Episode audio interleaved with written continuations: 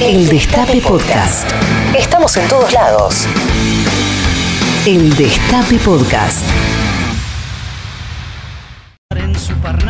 La semana que viene, el canal La Nación Más lanza una nueva programación en la que invertirá millones de dólares. Ese canal es de Mauricio Macri.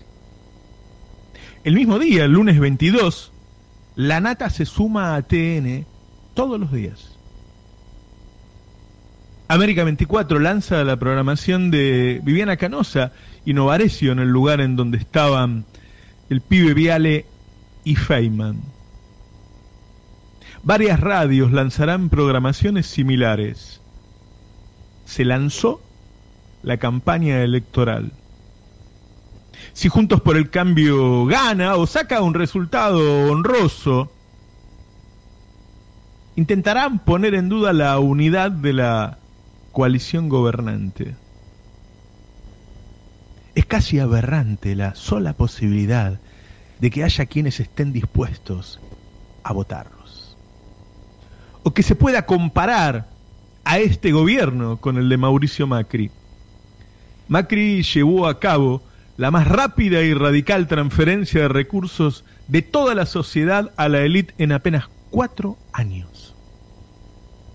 Lo hizo mientras los medios de comunicación se pasaban todo el día dando los detalles de las causas judiciales armadas a la entonces oposición.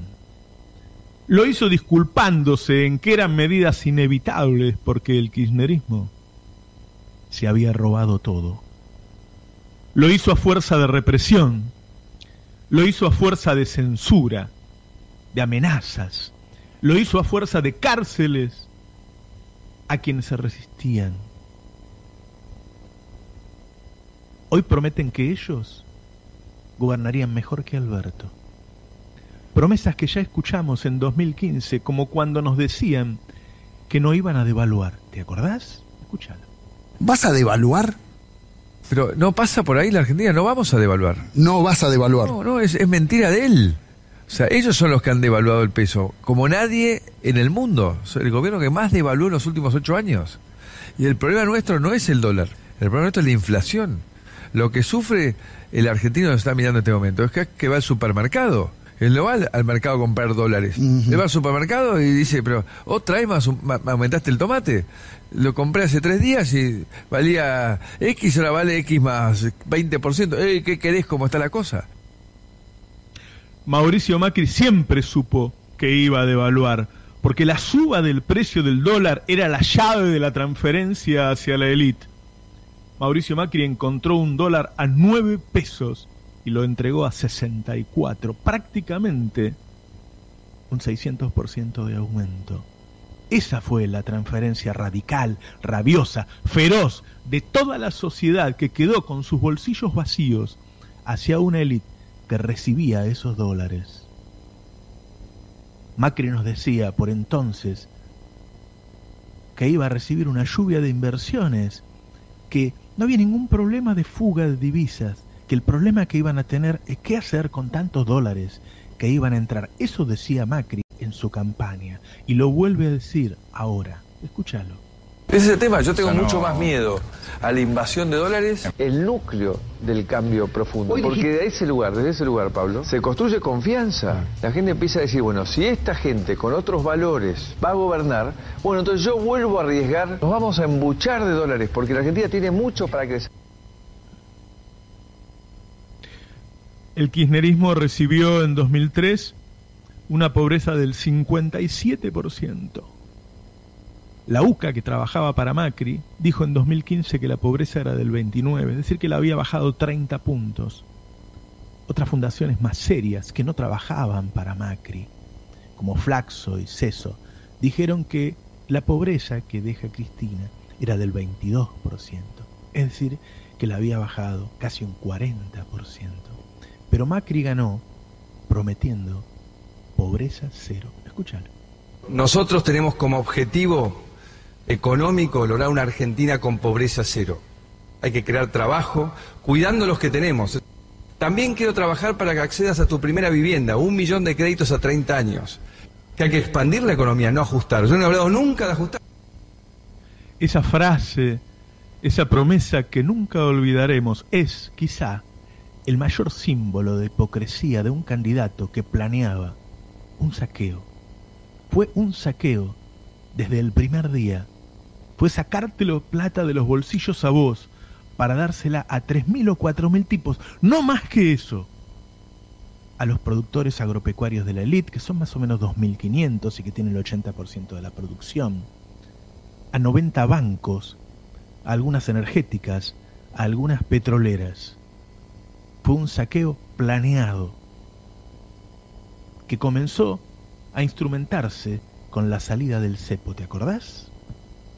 Es un acuerdo que por primera vez, creo que por primera vez en 15 años podemos decir que Argentina empieza a salir definitivamente del default. Todos los intentos anteriores eran, eh, eran parciales, no alcanzaban a todos los acreedores. La negociación en la que hemos estado trabajando en estos últimos tres meses es una negociación para ponerle punto final a esta cuestión y es una negociación que no compara con las anteriores porque se trata de una sentencia en sede judicial. Son las voces del horror Eliminar el cepo era una condición indispensable para la fuga, para endeudarse y fugar. Era un plan simple, transferir recursos de toda la población hacia la élite, concentrarla toda en la élite y fugarla. Para fugarla, claro, había que pedir dólares prestados. No era un plan económico, era un plan de negocios. Lo que pagabas de más en el gas iba a los bolsillos de las gasíferas lo que pagabas de más en electricidad iba al bolsillo de las eléctricas. La tasa de interés usuraria que cobraban los bancos iba a sus bolsillos. El dólar y la eliminación de las retenciones iba al campo. Era un saqueo, no era un gobierno, era un saqueo. ¿Se acuerdan cuando a la semana de asumir eliminaron las retenciones? Escuchad.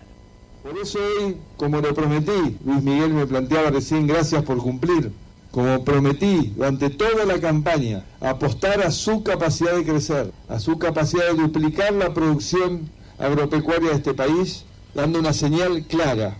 Hoy, apenas aterrice de vuelta en la ciudad de Buenos Aires, voy a firmar el decreto por el cual la Argentina pasa a tener retención cero. La devaluación y la eliminación de las retenciones duplicó el precio de la comida. Un mes antes prometía pobreza cero. La familia de Macri tiene más de 70.000 hectáreas en la pampa húmeda, su madre. Y por parte de su padre tenía más de 20.000 en el norte argentino. Eran negocios para él, era un plan de negocios. Por eso lo putié desde el primer día, por eso lo advertí desde el primer día, porque era claro que no había armado un plan económico. Vos podés discutir con un plan económico, como podés discutir hoy con Guzmán. Otra cosa es un plan de negocios. Y ellos estaban seguros y tenían el poder y no dudaban porque podían hacer cualquier cosa. Hasta se solazaban de eso cuando hablaban de que eran los únicos que habían hecho una mega devaluación y no habían caído. Escuchad. El tipo de cambio real ha mostrado un ajuste entre el peor momento de apreciación del, peso eh, y los últimos meses de casi 40 puntos porcentuales. Esto nunca se había hecho en la Argentina sin que caiga el gobierno. Este, nunca, nunca se había hecho un ajuste de esta magnitud y lo hemos hecho con las mismas reglas de juego. Ellos nunca van a caer, porque ellos son los que te empujan, ellos son los que voltean. ¿Quién los va a voltear a ellos? Ellos pueden hacer lo que quieren y lo que quieren es saquear el país. Algunos, como han estado entre nosotros, a veces se confunden y a veces siguen siendo amigos. Pero Pratt Guy sabía que los precios se iban a ir al carajo y decía cosas como esta. ¿El dólar sale 9.50 o 16? ¿Cuál es el valor? El valor va a estar en, algún punto entre esos dos, este, más cerca del 9,5 eh, si hacemos las cosas bien, más cerca del 16 y al que le toca hacer las cosas mal. Cuando se fueron el dólar costaba 64, nueve y medio decía ahí, 64. Y para atar todo esto y para que no podamos salir, para ponerle el candado y la llave, volvieron al FMI. Escúchalo. En conjunto con el adelantamiento y la ampliación de fondos aportados por el fondo en el marco del nuevo programa, reduce y asegura el programa de endeudamiento del Tesoro. El monto total del acuerdo stand-by se incrementa de 50.000 a 57.100 millones de dólares. La vuelta al Fondo Monetario Internacional, ese fondo que nos habíamos sacado encima con Néstor, que lo hizo en una cuerda con Luis Ignacio Lula da Silva, que lo hizo el mismo día. A ese fondo volvimos para seguir fugando, para que le dé más plata a ellos para seguir saqueando y fugando, pero sirvió también para ponerle un candado al plan, para que ahora Guzmán tenga que ir y negociar y que ellos te digan, no me gasten esto, no me gasten lo otro, suba las tarifas, no las subsidie. Eso fue lo terrible. Junto por el Cambio no es una fuerza política, o por lo menos no lo es de la manera tradicional. Juntos por el Cambio es el sello de la Alianza Nacional de la Elite con la Embajada de Estados Unidos, que sigue priorizando el lawfare como método de demonización y deshumanización del adversario político, que ellos tratan como un enemigo. El frente de todos puede tener diferencias, podemos tener diferencias entre nosotros de forma de actuar, de estrategias, de ritmo e incluso de algunas ideas. Las tuvimos ahora recién en una mesa con Graciana, con Ari, con Nico, conmigo. Pero ese frente de todos detuvo el saqueo, congeló las tarifas, bajó la tasa de interés, subió las retenciones al tiempo que se ocupó del alimento y los medicamentos de la población. Hoy que la campaña está alargada, es importante, muy importante, sostener el equilibrio y el temple para reclamarle al gobierno de Alberto lo que creemos que debe ser, pero tener claro que del otro lado hay un enemigo que se presenta como partido político, pero que es un enemigo feroz, dispuesto a infligirnos el peor de los daños. Recuerda siempre esta promesa de pobreza cero. Nosotros tenemos como objetivo económico lograr una Argentina con pobreza cero. Hay que crear trabajo, cuidando los que tenemos.